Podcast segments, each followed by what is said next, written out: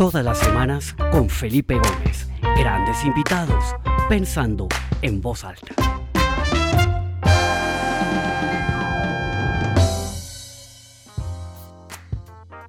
Hola, bienvenidos a todos a esta nueva edición del programa Pensando en Voz Alta. Mi nombre es Felipe Gómez y estamos acá otro martes, martes número 114, desde que todos los martes nos reunimos acá con alguien en alguna parte del mundo, con alguna manera muy particular de ver el mundo, para compartir, para conversar. Han sido 114 conversaciones y pues la verdad que me da mucha alegría de ver a tanta gente que se conecta en este momento tenemos ya 87 personas conectadas y creciendo. Entonces, bienvenidos a todos los que están acá, quienes están acá por primera vez. Bienvenidos. Esta es su casa.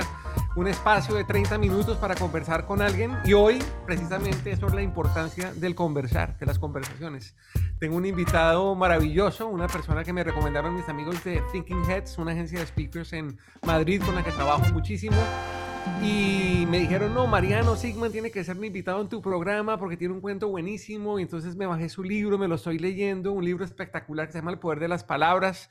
Se los recomiendo a todos. Sé que hay personas que están hoy conectadas acá que se lo están leyendo en este momento. Entonces, qué maravilla. Esperamos que le puedan sacar mucho jugo a esta conversación. Entonces, pues sin más preámbulo, quiero darle la bienvenida a Mariano. Mariano Sigman, bienvenido a Pensando en Voz Alta. Qué alegría tenerte acá con nosotros. Esta es tu casa. Qué rico estar contigo. Qué bueno, Felipe, gracias por, por, la introducción y un gusto estar aquí conversando contigo. Conversando Espectacular. Mariano, normalmente comenzamos con una presentación. Acá hay gente que te conoce, que está leyendo tu libro, como ya lo mencioné, pero cuéntanos un poquito quién es Mariano Sigman, dónde estás, qué haces. Cuéntanos un poquito sobre ti. Uf, bueno, eh, yo soy neurocientífico, en realidad estoy de física, luego hice neurociencia. Me interesé por las cosas de la neurociencia que tienen que ver sobre todo con el pensamiento humano. O sea, no tanto con la biología o la estructura biológica del cerebro, sino más bien con, con intentar entender cómo de ese cableado, de esa máquina con miles de millones de neuronas, eh, emergen las ideas, las emociones, los recuerdos, eventualmente la conciencia. He trabajado en toda una gama de problemas en eso, desde entender el desarrollo de la cognición en niños muy pequeños, entender cómo se desvanece el pensamiento en pacientes comatosos, por ejemplo, que están en una suerte de, de estado comatoso latente, he estudiado toma de decisiones en todo tipo de circunstancias, desde, desde decisiones muy básicas hasta decisiones jurídicas o decisiones educativas. He estudiado con mucho empeño el, todo lo que el estudio del cerebro tenía para brindarnos en tratar de entender y mejorar la educación. Y hace unos 4 o 5 años, después de unos 20 años ya de, de academia, de muchos años de, de, de, publicar papers, de dirigir tesis, posgrados, grados, de viajar, de congresos, decidí hacer ciencia de, una de otra manera, una manera un poco más atípica de, experimentar, en la que me fui embebiendo yo mismo en algunos proyectos eh, que tenían que ver con, intentar entender los límites de la performance humana, los límites de la cognición humana, por qué nos cuesta tanto ahondar en algunos lugares, pero en vez de hacerlo con gente que estudia el laboratorio, en este caso el sujeto de esos experimentos yo fui mismo, así que diría que por sobre todo soy un fanático de la experimentación, siento que vivo mi vida un poquito así, eh, y dentro de eso me dedico un cúmulo de cosas, un poco en un espíritu renacentista, diría, en el cual la ciencia linda con las humanidades, con la escritura, con la música, con las artes, en ese espacio intento ubicarme. Espectacular, Mariano, qué cosa tan interesante. Mira, eh, como te digo, estoy leyéndome tu libro, voy un poquito menos de la mitad, pero me ha parecido muy interesante toda tu teoría de la importancia de retomar el hábito de conversar. Y cuéntanos un poquito cómo te llegó esa idea a la cabeza, porque es algo muy simple, pero estamos en un mundo en donde el diálogo y la conversación de cierta manera se ha perdido, estamos interactuando más de una manera electrónica a través de mensajes por redes sociales, muchas veces publicamos en las redes sociales una máscara, una persona, lo que somos, sin necesidad de ser verdaderamente vulnerables, abiertos y contar un poco lo que nos está pasando, que es lo que normalmente sucede cuando hay unas conversaciones cotidianas, sinceras, sencillas, pero que tienen un poder inmenso. Cuéntanos un poquito cómo fue todo ese proceso de pensamiento para llegar a este libro y a esta teoría de la importancia de las conversaciones. Mira, confluye dos lugares distintos. En primer lugar, eh, yo como te digo, venía, estudié entre muchos años toma de decisiones, el mecanismo entre el cual tomamos decisiones, los sesgos, las predisposiciones, los errores. Eh, formaba parte de un consorcio internacional muy grande de, en el cual era, era, era un mega proyecto eh, tratando de entender cómo funciona la neurociencia la toma de decisiones. Y después de muchos años creo que teníamos una buena idea de cómo funcionaba y todo el campo eh, convergió a tratar de entender cómo eh, funcionan las, las, interacciones humanas en la toma de decisiones. Dos personas resolviendo un problema al mismo tiempo. O sea, es como la ciencia va muy de a poco. O sea, estudias como un agente toma decisiones, una persona, luego son dos tratando de resolver un problema, luego tres y así vas creciendo. Y de golpe, como pasa a veces en la ciencia, como pasa a veces en los viajes, que uno se encuentra con sorpresas inesperadas, nos dimos cuenta que de repente tocamos una fibra muy sensible de que había en cuanto se armaban grupos pequeños resolviendo problemas de todo tipo, problemas de razonamiento, problemas de toma de decisiones, problemas de, concebir ideas nuevas, eh, problemas de, gestión y solución de, problemas corporativos o de problemas reales en la vida. En cualquiera de estas circunstancias, en cuanto nosotros armamos estos consorcios pequeños de gente con pensamiento diverso que se juntaba eh, durante un tiempo a tratar de resolver un problema, encontrábamos que la, calidad de la resolución mejoraba enormemente, enormemente. No era un efecto pequeño, sino que había un cambio muy cualitativo en la capacidad de un grupo de resolver un problema respecto a la capacidad de un individuo. Entonces, esto de repente, cuando digo lo hicimos nosotros y otros laboratorios también, éramos como distintos laboratorios haciendo esto, y esto dio lugar a un campo que venía de la neurociencia que se encontró, como pasa a veces con otro campo que venía de la psicología social, eh, tratando de entender cómo funcionaba la inteligencia colectiva y cómo funcionaba la, agregación de, información y de inteligencia y competencia a través de distintos individuos. Y entonces de repente venía esta idea, que era una idea muy forjada en una ciencia muy sólida, de mucha investigación, de que, y que tenía mucho sentido, más entendíamos por qué, entendíamos por qué en el proceso en el cual tú intercambias ideas con otra persona, tienes un mecanismo de revisión para evaluar ideas que en general son difíciles de evaluar en el seno del pensamiento propio, para agregar tus ideas con las ideas de otra persona que puedan eh, incorporar cosas que se te habían olvidado, que no habías tenido en cuenta, no habías dado la importancia necesaria en el proceso de inferencia. Pero todo esto chocaba con una suerte de intuición en la cual vivimos todos hoy en día, que es que las conversaciones no funcionan, que el mundo está polarizado, que alguien piensa A y que el otro piensa B, y que es imposible que se pongan de acuerdo y que si lo juntas se van a... Entonces, de repente yo me di cuenta que había una, una, gran tensión entre, entre, un resultado que por un lado era muy sólido y, y una observación colectiva, esa temperatura general de una intuición de un fracaso de la conversación. Y entonces, eh, este fue como el primer punto de partida del libro de, de, preguntarme cómo podía hacer esto, cuál era el límite entre la sabiduría y la locura de las multitudes, porque a veces la gente cuando se junta produce ideas extraordinarias y a veces cuando la gente se junta produce delirios. Eh, y tratar de entender esto fue la primera razón de ser de, de ahondar en el problema de las conversaciones. Y luego lo que yo hice en el libro es, que es el otro lugar de encuentro, yo me di cuenta que la ciencia, que ha sido muy exitosa en resolver todo tipo de problemas, de hecho nosotros estamos hablando ahora de Colombia, Madrid, por ondas eléctricas, es decir, todo esto es gracias a una ciencia espectacular que nos permite hacer cosas que eran impensables no solo 100 años atrás, sino 5 años atrás, o, 6 meses atrás en, algunos casos. Pero respecto de lo que han sido las grandes preguntas humanas, eh, de, de, por qué celamos, por qué nos enfadamos, por qué nos entristecemos, por qué tenemos los miedos que tenemos, mi sensación es que la ciencia no ha avanzado mucho y que cuando uno quiere aprender sobre estas cosas, uno busca a Epicuro a Santo Tomás o a Proust o a Shakespeare, que siguen siendo de alguna manera como la gente que ha tenido grandes intuiciones sobre, sobre la condición humana y volvemos a referirnos a ellos. Entonces, yo intenté hacer este ejercicio de pensar qué nos ha dado la ciencia en los últimos 250, 10, 5 y un año eh, que nos permita en las cosas que creo que más nos incumben y más nos interpelan a todos desde siempre, encontrar mejores soluciones. Y entonces ahí se encontraba con la idea de resolver mejor los problemas, que es la conversación, es sacar estas ideas que viven enclaustradas en uno mismo a un habitáculo en el cual uno las conversa de buena manera, a la vieja usanza, la usanza de los griegos, de los renacentistas y de tantos otros eh, personas que han estado en los momentos más floridos del conocimiento humano. Hablas de los griegos y los renacentistas y se me viene a la mente un libro que leí hace un tiempo que se llama The Geography of Genius. No sé si tú lo leíste, un libro súper interesante que analiza un poco por qué y cómo se dieron unos florecimientos creativos en determinados momentos de la historia, en determinados lugares, ¿no? Entonces hablas de Grecia antigua, el Renacimiento en Italia, hubo un momento antes de la Revolución Industrial o durante la Revolución Industrial en, en Escocia, donde también hubo un florecimiento creativo. Hoy en día puede ser en Silicon Valley o en Israel. Entonces el, autor un poco analiza cuáles son las condiciones que había en todas estas geografías o en estos lugares donde floreció la creatividad ¿no? y, la, y la innovación de una manera tan dramática. Bueno, y él encontró varios patrones, pero uno de esos era que había esos espacios para conversar, que se sentaban en los cafés, a cruzar ideas, a, no sé, a, a, compartir las locuras que estaban haciendo los unos y los otros, y entonces las locuras de uno alimentaban las de los otros. Y eso hoy por hoy yo creo que, que, que lo hemos perdido en una medida importante porque pues nuestras conversaciones un poco se, se están limitando a lo que los algoritmos de las redes sociales nos están eh, obligando a conversar. Lo que aparece en mis redes y en mis feeds, pues es cosas que, que, que, de cierta manera el algoritmo me está poniendo a mí al frente y un poco se ha perdido esa espontaneidad, esa riqueza de uno poderse sentar en un café. De cierta manera, quizás la pandemia también ahondó en este problema porque pues nos estuvimos aislados muchísimo tiempo.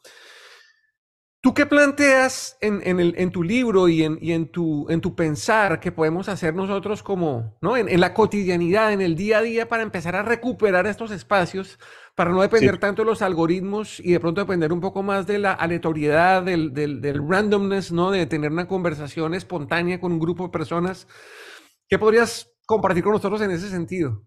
Sí, no, hay, hay, hay, ideas muy, muy importantes en lo que tú transmites. De hecho, eh, esta idea de que, de que estos espacios de interacción han sido los caldos de cultivo del pensamiento es, por supuesto, una idea muy antigua. Yo, yo luego la idea de los cafés, efectivamente, no me acordaba el título del libro, pero es, una idea, digamos, muy cercana. Y, eh, de hecho, yo cuento en el libro que etimológicamente simposio, que hoy lo vemos como un, una suerte de congreso de especialistas, así lo pensamos, en realidad viene del, griego, donde sim es junto, como simétrico, como simbiótico, eh, y poi es como potable, es agua, es la raíz de algo líquido. Entonces, etimológicamente, el simposio es lo que era en Grecia, que era un sitio donde la gente bebía juntos, era un, era un café, era un café, era un bar. Es decir, los simposios eran bares, que eran los sitios en los cuales se juntaban el trágico, el médico, el filósofo, el historiador, lo único que tenían que saber todos era geometría, ¿no? O sea, porque era vincularse con el espacio, pero después cada uno a su manera, este, el poeta, el juglar, y se encontraban y eran espacios de fiestas, y eran espacios justamente de conversación. Eh, y, entonces tú dices bien que hemos reemplazado hoy ese, ese espacio vital por otro que, que, está muy dominado por las redes sociales, que tienen, podemos hablar mucho sobre eso, pero que tienen justamente, son tremendamente efectivas para algunas cosas que, son eh, dominios de mucha sensibilidad del cerebro humano, muy dominadas por la pereza, por la inmediatez, por la recompensa. Es decir, lo piensas, digamos, eh, están como todos los pecados capitales, ¿no? O sea, Netflix es la pereza, eh, puedes pensar que los deliveries de comida son la gula, puedes pensar que Twitter es la vanidad o Instagram es la vanidad y Twitter es la ira.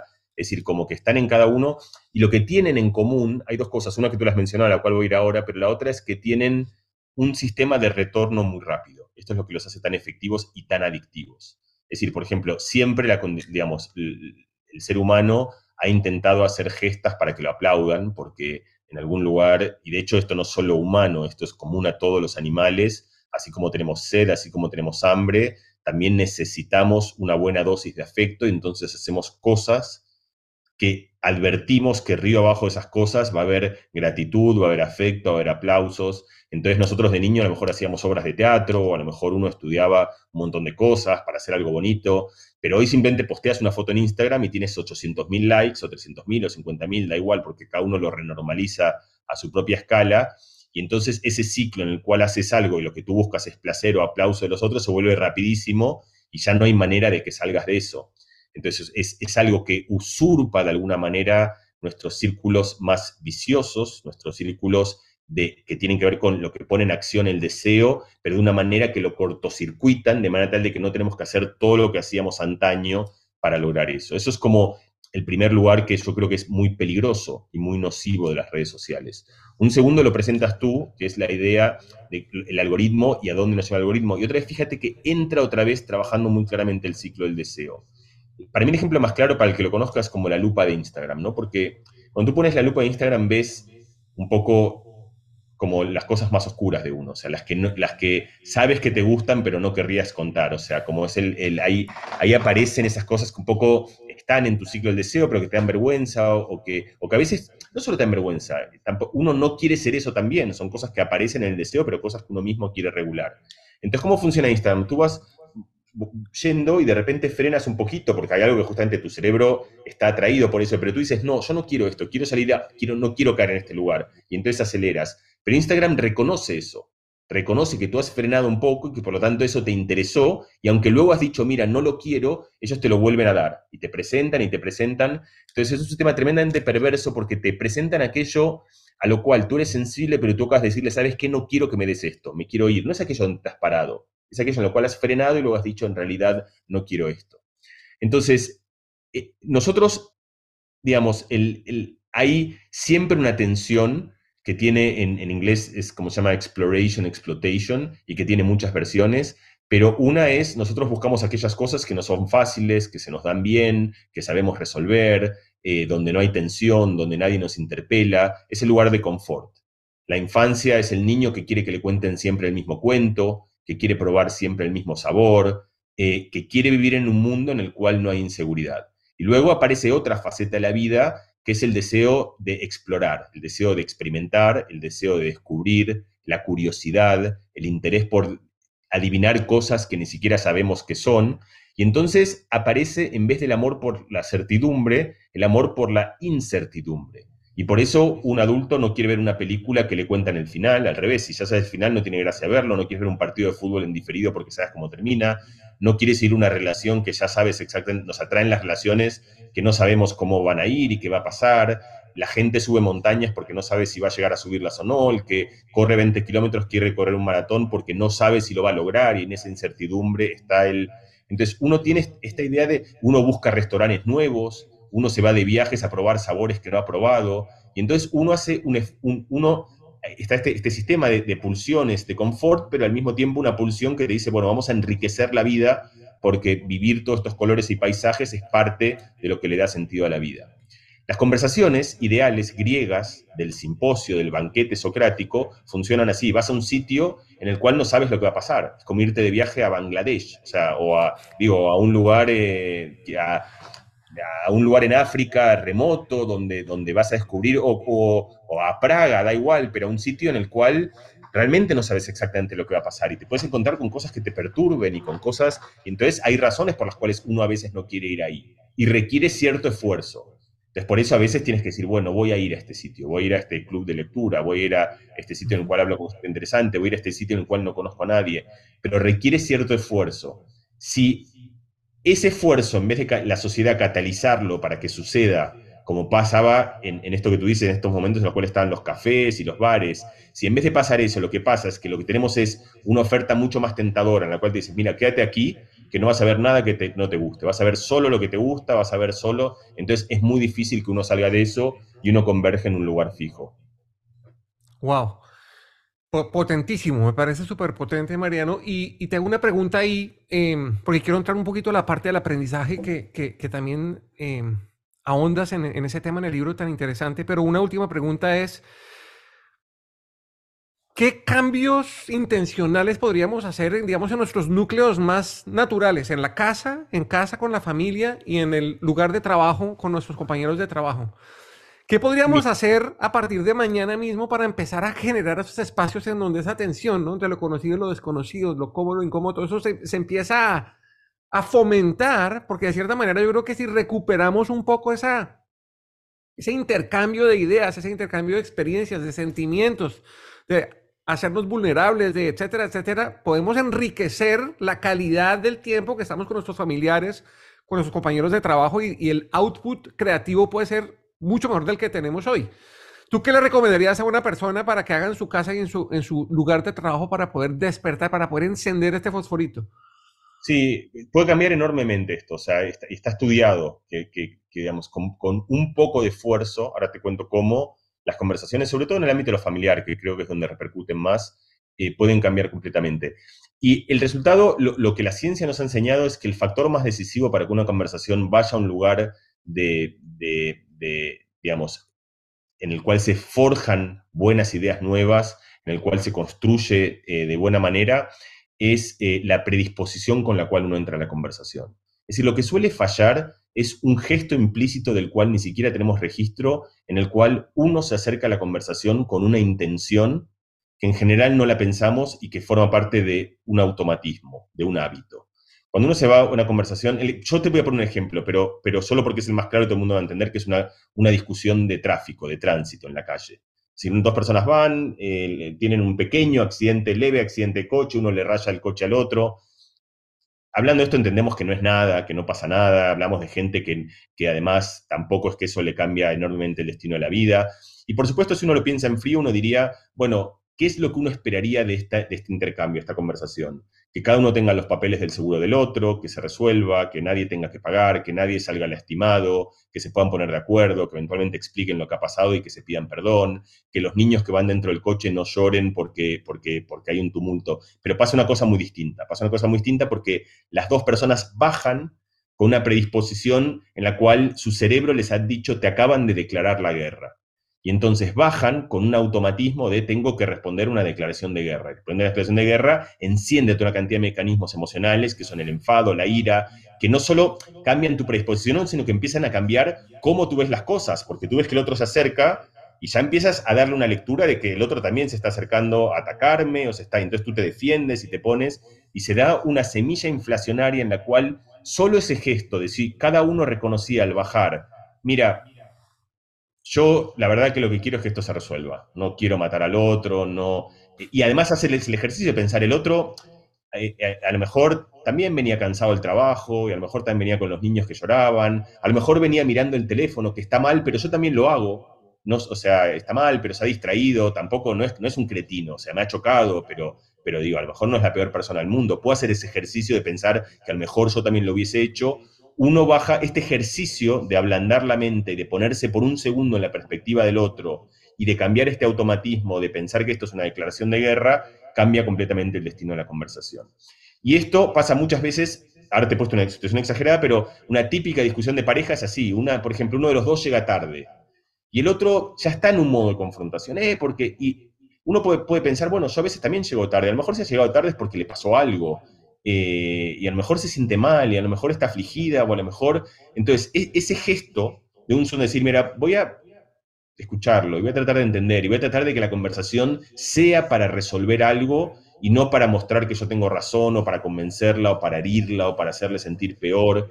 Eso es un automatismo, es como, de alguna manera, cómo uno se acerca a una negociación, cómo uno se acerca a una conversación, cómo uno se acerca a, a un restaurante, a un viaje, la misma idea que te di antes de uno, tú puedes ir a un viaje y decir, voy a estar cerrado, voy a comer, voy a comer solo a los McDonald's que yo conozco y voy a, tendrás una experiencia. O puedes ir a un viaje y decir, bueno, voy a ver qué hay aquí, voy a tratar de hablar con la gente, voy a tratar de escucharlos, voy a tratar de, de vivir el lujo de poder vivir el mundo a través de la mirada del otro, que es algo que en general no puedo hacer, y eso cambia completamente el destino de las conversaciones. Entonces, el ejercicio al principio es un ejercicio consciente que requiere un esfuerzo en un momento difícil, de cuando empieza una conversación decir, pensar qué es lo mejor que podría pasar de esta conversación, qué es lo que yo querría que pase.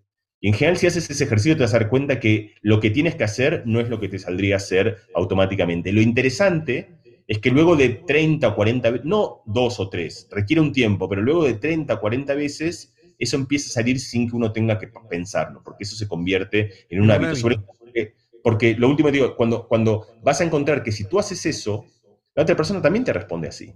Porque en general estas cosas tienen un montón de mimetismo. Entonces, si uno se acerca y ella llega tarde, o, yo llego tarde, y ella me pregunta, bueno, ¿qué te ha pasado? ¿Por qué has llegado tarde? Yo ya que venía enfadado también por algo, decir, bueno, perdón, así es que tengo razón. Y la conversación va a un lugar que es muchísimo mejor, que es tratar de entender cómo hacer para que las cosas que no nos gustan o nos molestan eventualmente no pasen. Espectacular. Me, escuchándote me acordé de una frase que oí una vez que dice que el mundo real es mucho más benevolente que el mundo mental.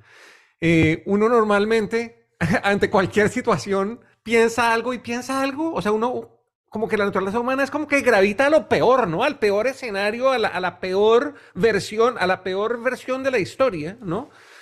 Y cuando realmente las cosas suceden, no era tan grave como todos estábamos pensando. Y yo creo que la manera de, de, de cerrar ese gap, ¿no? Es conversando.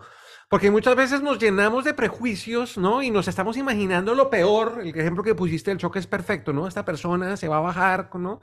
Etcétera, etcétera. Pero no es sino tal vez mirar los ojos, sonreír, conversar, decir, oiga, qué pena, me distraje mirando el teléfono, lo que sea. Y ya ahí, toda esa película que uno se había hecho en la cabeza como que se derrumba, ¿no? Hay, hay una, una razón fundamental que explica algo muy importante que tú has traído a cuento, que es esta idea de que, de que en la vida mental las cosas están muy exageradas, que tiene que ver con la mirada que uno tiene de uno mismo. A fin de cuentas, nosotros solo vivimos nuestra experiencia. en este momento nos estamos hablando, pero están, digo, hay mil millones de personas que están naciendo, otras tantas que están muriendo, otras que están disfrutando, otras que están sufriendo, otras que están aburridas. O decir, estamos en una inmensidad de, de vidas y de existencias, y cuando uno empieza a realizar eso, uno empieza a sentirse un poco más diluido y eso que parece un gesto de humildad en realidad da mucha tranquilidad, porque a veces cuando te duele algo dices, bueno, tu cuerpo también te, pide que tú pienses que eso es el fin del universo y de, ah, me duele, y uno empieza como pensando, pero bueno, me duele y a ella también le duele y a él le dolió y las cosas pasan y mañana no me dolerá. Entonces uno aprende justamente a que ese pedido que el cuerpo hace de prestarle tanta atención a lo que nos ocurre, en realidad con ese gesto de humildad, de, salir un poco del ego propio, a través justamente de la interacción con otros, eh, uno la pasa mejor también, justamente porque la vida mental va a muchos infiernos. Y entonces, yo creo que esta, esta, aquí hay como, como también una idea fundamental y le vas a reconocer un ejemplo muy claro que es, digamos, la perspectiva que cada uno tiene de sus propios problemas de trabajo. Yo lo vi mucho esto en la ciencia, ¿no? Cuando uno, por ejemplo, no publicaba un paper o, a uno le parecía que era una tragedia. Y si tú lo hablabas con un amigo, te decía, bueno, no pasa nada, lo publicarás en otra revista o saldrá pasado mañana, o si no sale, no es que tu carrera se va a acabar. Y aún en el peor de los casos, si tú piensas que no te dan el trabajo por esto, que no es cierto, pero aún si fuese así, tendrás otro trabajo. Es decir, como que raramente las cosas son tan graves como uno las vive, y por eso cuando uno se las cuenta a otra persona, para esa persona tienen la magnitud que en realidad tienen. Esa es parte de la razón por la cual también es muy importante conversar con otras personas, porque nosotros distorsionamos tanto la realidad que a veces hace falta la mirada de otro sobre uno mismo para, para poder modular y, racionalizar todas estas distorsiones que dan lugar, es decir, que tienen una razón de ser. Es decir, tienen la razón de ser de, exigirnos más, de tratar de progresar, es decir, uno es un crítico de sí mismo y eso es parte del sistema de motivación humano. Pero ese sistema degenera muy rápido. Entonces, a veces uno tiene que aprender también a ser compasivo con uno mismo. Los ejemplos más claros de estos vienen del deporte. Hemos visto la cantidad de burnouts que han habido, digamos, de deportistas que tienen un nivel de exigencia tan alto y que son deportistas eximios. O sea, Simone Biles, por ejemplo, la gran, gran, gran gimnasta, que en medio de las Olimpiadas, en la cual tenía que ser sus Olimpiadas, dice, no puedo más. Eh, vengo, vengo machacándome. Esto es un ejemplo exagerado de algo que creo que también nos pasa a todos, que todos le damos yo no estoy diciendo el, el trabajo es importante, uno lo hace con amor, lo hace con intensidad, lo hace con... Pero a veces vale bien pensar estas cosas en tercera persona y decir, bueno, a lo mejor no vale la pena que no duermas hoy por esto. Duerme, mañana levántate y trabaja y hazlo lo mejor que Totalmente. puedas. Porque no dormir tampoco te va a hacer bien. Entonces, conversar con los otros, aquí viene la idea que quería contarte en resumen, también es una manera de aprender a hablar con nosotros mismos. O sea, nosotros somos malos conversantes con nosotros mismos. Tenemos el diálogo interno, que es es otra manera de decir lo que tú has dicho, de que, de que, la, de que la vida mental es, mucho más dramática que la vida real. Eso es porque no, la, vida mental es el diálogo interno, es, las voces que nosotros nos profesamos a nosotros mismos. Y no sabemos hablar bien con nosotros mismos, pese a que es el diálogo que más tenemos. Y una manera de aprender ese diálogo es aprender a hablar primero con los otros, que es un gesto más natural, porque además es mucho más comedido y mucho más razonable y menos distorsionado. Espectacular. Mariano, mira, acá el tiempo vuela ya, llevamos media hora, pero no quisiera dejarte ir sin hacerte una última pregunta. Y es sobre ese sesgo que también nos autoponemos de que ya después de cierto momento aprender es muy difícil. Y yo creo que tú has estado estudiando este fenómeno de que realmente tenemos la misma capacidad de aprender que cuando éramos niños. Uno le dice, no, el mejor momento para aprender a hablar un idioma es cuando uno tiene entre 5 y 7 años, pero de pronto no, de pronto yo puedo aprender a hablar el idioma que yo quiera ahora que tengo 50. Y yo creo que tú hiciste un, experimento muy interesante con la música, que quisiera que nos contaras un poquitico qué fue lo que hiciste ahí y cuáles fueron los hallazgos y tal vez con esta historia podemos ir redondeando eh, este programa. Mira, la, efectivamente, la, ciencia muchas veces demuele intuiciones. O sea, las intuiciones son observaciones aproximadas de las cosas. Entonces, por ejemplo, pensamos siempre que la Tierra era plana, pero luego la ciencia nos da telescopios y herramientas que nos permiten decir, mira, no, parece plana al ojo desnudo, pero en realidad es una esfera. De la misma manera, al ojo desnudo, a cada uno de nosotros nos parece, a mí también, que de grande es mucho más difícil aprender.